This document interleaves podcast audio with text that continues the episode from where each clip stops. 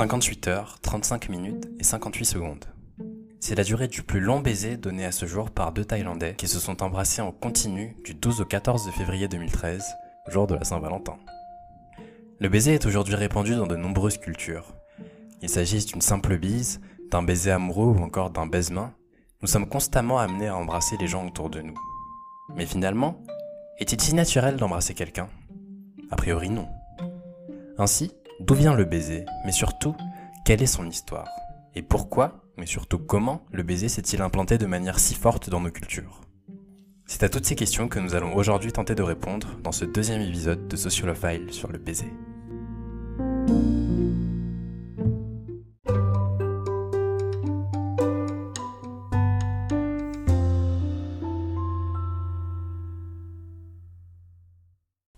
Dans un premier temps, explorons l'histoire pour savoir où apparaît le baiser. Eh bien, figurez-vous qu'à l'échelle humaine, le baiser existe depuis relativement longtemps puisqu'on retrouve, à travers des œuvres artistiques, des baisers qui datent d'au moins trois millénaires. On retrouve par exemple, sur le site archéologique en Égypte de Tel el Armana, un bas-relief où l'on peut entrevoir Nefertiti donner un baiser à sa fille. Mais c'est surtout chez les Romains que va apparaître une première codification du baiser. Ces derniers vont distinguer trois types de baisers. On aura le basium, qui est un contact entre les lèvres de deux individus sans intromission de la langue et qui s'effectue surtout entre les membres d'une famille, par exemple entre un père et son fils. On va ensuite avoir l'osculum, qui lui va être un baiser qui s'effectue entre les membres d'une même corporation ou du même ordre social. Et enfin, le suavium, qui est un baiser qualifié par Alexandre Lacroix de langoureux et lascif, se donnant la bouche ouverte. Par la suite, on va alors retrouver le baiser dans de nombreux ouvrages bibliques, comme par exemple dans le livre de l'Exode, qui est le second livre de la Bible et de l'Ancien Testament, où au chapitre 18, verset 7, je cite, Moïse alla devant son beau-père, se prosterna et le baisa. Ils se saluèrent alors avec des paroles de paix, et Jétro entra dans la tente de Moïse. Mais on le retrouve aussi dans les écrits de Paul de Tarse, qui dans les Épîtres aux Thessaloniciens, chapitre 5, verset 26, écrivait, je cite, Saluez tous les frères par un saint baiser. Mais aussi à la fin de l'Épître aux Romains, où il écrivait, chapitre 16, verset 16, je cite, Saluez-vous les uns les autres par un saint baiser. Toutes les églises du Christ vous saluent. Par la suite, vers les années 150, on retrouve dans les écrits de Saint Justin des premières allusions au baiser de paix qui se donnait durant les messes chrétiennes. Mais du fait de quelques abus, le conseil de Carthage ne voyait pas le baiser d'un bon œil et décida en 397 d'interdire le baiser de paix dans les messes, entre les hommes et les femmes, sous prétexte d'incitation à la débauche. De même, au XIIIe siècle, le pape Innocent III va interdire le baiser entre les laïcs et le réserve aux clercs. Désormais, on ne se donne plus des baisers de paix durant les messes, mais l'on peut tout de même retrouver le baiser, comme le baiser de la mule du pape, les anneaux des évêques ou encore les reliques des saints lors de pèlerinages. Toutefois, le baiser continue à être pratiqué et l'on retrouve dans de nombreux écrits au Moyen Âge des mentions du baiser, comme dans le Cantica Canticorum de Philippe de Harvan, alors clerc de l'ordre des Prémontrés, qui écrit au XIIe siècle, je cite, que dans le baiser de la bouche ne se réalise pas seulement la jonction extérieure des lèvres, on perçoit au contraire et l'on sent une certaine exaltation des entrailles, comme si elles étaient propres et nettes et remplies d'une senteur douce, de même que celui qui baise infuse un souffle esprit suave chez celui qui est baisé. Par la suite, à la Renaissance, comme le baiser n'appartient plus exclusivement à l'Église, il va être réapproprié par les profanes qui vont l'utiliser comme un témoignage et une démonstration de leur amour. Et c'est notamment grâce à des poètes, comme Jean II qui a écrit le livre des baisers, ce dernier va se populariser. Jean II écrivait dans son baiser numéro 17, je cite, Cette même pourpre que le matin dépose sur la rose humide de rosée nocturne, rosit aussi la bouche de ma maîtresse au matin, mouillée toute une nuit de mes baisers. La candeur de neige de son visage la couronne, comme une vierge tenant une violette dans sa main blanche. Comme une première cerise brille sous les fleurs, tardives, lorsqu'été et printemps voisinent dans l'arbre. Pauvre de moi, pourquoi faut-il alors qu'avec tant de violence tu livres ta bouche, que je doive m'éloigner de ton lit? Veille, ma belle, à garder sur tes lèvres ce rose, jusqu'à ce que le calme obscur de la nuit me rende à toi.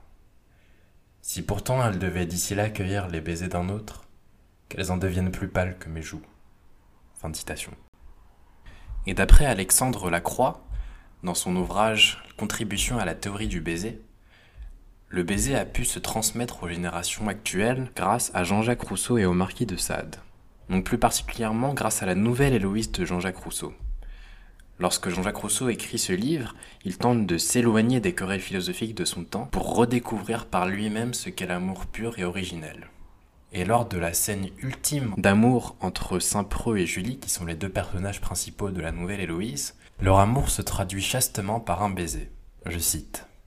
Je sentis, la main me tremble, un doux frémissement.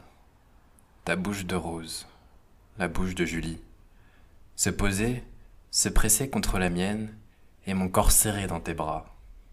Non, le feu de ciel n'est pas plus vif ni plus prompt que celui qui vient à l'instant de m'embraser. Le feu s'exhalait avec nos soupirs de nos lèvres brûlantes, et mon cœur se mourait sous le poids de la volupté, quand tout à coup je te vis pâlir, fermer tes yeux. Ainsi, la frayeur éteignit le plaisir, et mon bonheur ne fut qu'un éclair. Et de même, le marquis de Sade va contribuer à la transmission du baiser en écrivant l'histoire de Juliette, publiée en 1795, dans lesquelles les personnages s'embrassent très souvent. Mais ce genre de scène n'est pas nouveau et on le retrouvait déjà à l'époque de vie au 1er siècle avant Jésus-Christ, où il écrivait le mythe de Pygmalion de Chypre. De fait, Pygmalion, alors sculpteur exigeant, ne jugeait aucune femme satisfaisante à son goût et se mit alors à sculpter la femme de ses rêves. Mais la déesse de la beauté Aphrodite, contrariée par les projets de Pygmalion, lui lança un sort, de telle sorte que plus il avançait dans sa sculpture, plus il devenait fou amoureux d'elle au point d'en perdre la raison. Mais Pygmalion, voyant qu'il perdait la raison, commença à prier Aphrodite pour que cela cesse. Et Aphrodite le prit en pitié et décida d'insuffler la vie à la statue en ivoire qu'il construisait. Ovide écrivit alors, je cite, Pygmalion retourne alors auprès de sa statue, il se place près d'elle, l'embrasse et croit sur ses lèvres respirer une douce haleine. Il interroge encore cette bouche qu'il idolâtre. Sous sa main fléchit l'ivoire de son sein, tandis qu'il s'étonne que timide il jouit et craint de se tromper. Il veut s'assurer encore si ses vœux sont exaucés. Ce n'est plus une illusion. C'est un corps qui respire et dont les veines s'enflent mollement sous ses doigts. Sa bouche ne presse plus une bouche insensible. Ses baisers sont sentis. La statue animée rougit, ouvre les yeux et on voit en même temps le ciel et son amant. Fin de citation.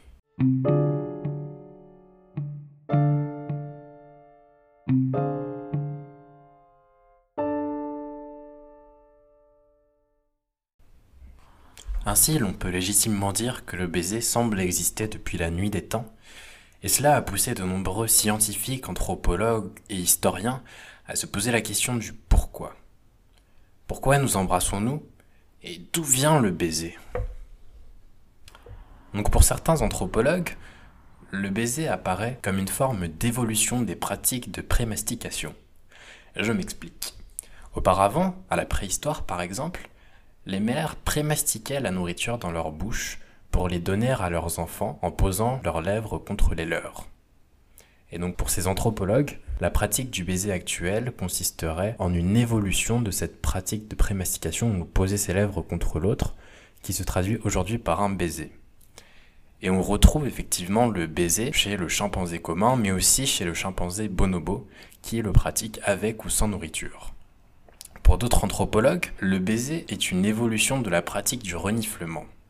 En effet, auparavant, pour reconnaître l'autre, on se reniflait pour sentir l'odeur de l'autre et reconnaître s'il fait partie des siens ou même constater son état de santé. Pour certains, c'est cette pratique du reniflement qui serait à l'origine du baiser inuit qui consiste à poser l'extrémité de son nez contre celle de son partenaire et de les frotter. Et par exemple, pour les Inuits, le baiser interbuccal tel qu'on le pratique dans les sociétés occidentales actuelles n'est absolument pas envisageable et est même qualifié de dégoûtant. Pour les psychanalystes comme Freud, le baiser est une réminiscence du stade oral. En effet, lorsque l'on est bébé, on va sucer le mamelon de sa mère pour y prélever le lait. Et pour lui, le baiser serait une forme de réminiscence du plaisir que l'on ressentait à l'idée de prendre le lait du mamelon de sa mère. Pour les biologistes, le baiser serait un moyen d'explorer le système immunitaire de son partenaire et de savoir si le partenaire est le bon. Par ailleurs, le baiser est un véritable artifice chimique et biologique, puisque lors d'un baiser, environ 34 muscles faciaux, 12 paires de nerfs et plusieurs milliers de d'hormones sont libérés dans le corps.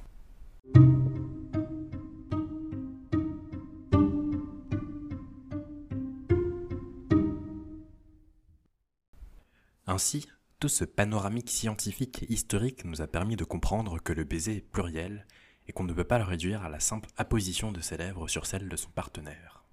En 1870, l'explorateur anglais Samuel White Baker constate dans ses voyages l'absence du baiser labial, c'est-à-dire du baiser sur les lèvres, et constate que dans certaines tribus, on se lèche les yeux pour témoigner son affection à l'autre. De même, entre 1882 et 1883, les explorateurs français Paul Yade et Joseph Deniker, qui effectuent alors une mission scientifique au Cap Horn, rapportent que certains habitants se frottent mutuellement les joues. Mais alors, comment expliquer la place prépondérante qu'occupe le baiser sur les lèvres dans l'expression de notre amour? Pour beaucoup, cette domination est liée au développement du cinéma hollywoodien dans les années 1930 devient alors un véritable symbole de l'industrie du divertissement.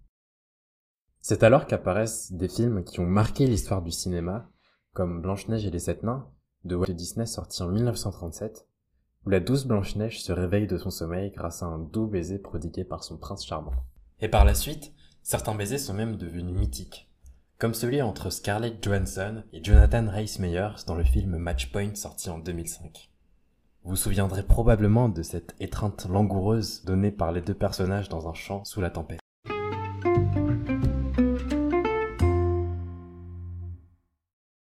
Ainsi, le baiser s'est aujourd'hui banalisé, et l'on pourrait même parler d'une forme de consommation, voire une mondialisation du baiser. Alexandre Lacroix écrivait, toujours dans sa contribution à la théorie du baiser, je cite, Spécialité locale, le baiser a connu le même destin que la pizza, qui se consomme aujourd'hui tout autour de la Terre. Et pour beaucoup, cette mondialisation du baiser est liée à la diffusion du code de Hayes. Mais le code de Hayes, qu'est-ce que c'est? En 1930, le sénateur William Hayes instaure un ensemble de règles censées réguler la manière dont sont produits les films américains, et donc en particulier les films hollywoodiens. Ces règles, rédigées par un éditeur catholique et un prêtre jésuite, interdisent notamment certains actes comme le blasphème ou encore les scènes de pendaison ou d'électrocution dans les films.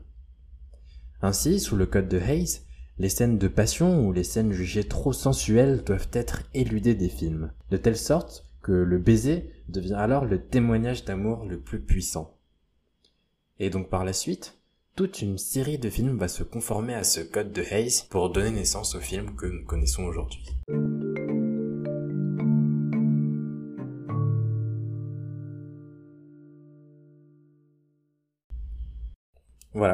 Alors l'épisode va toucher à sa fin. Donc merci à toi de ton écoute et n'hésite pas à t'abonner si tu souhaites être informé des prochains épisodes. En attendant, je te souhaite une joyeuse Saint-Valentin et peut-être à bientôt.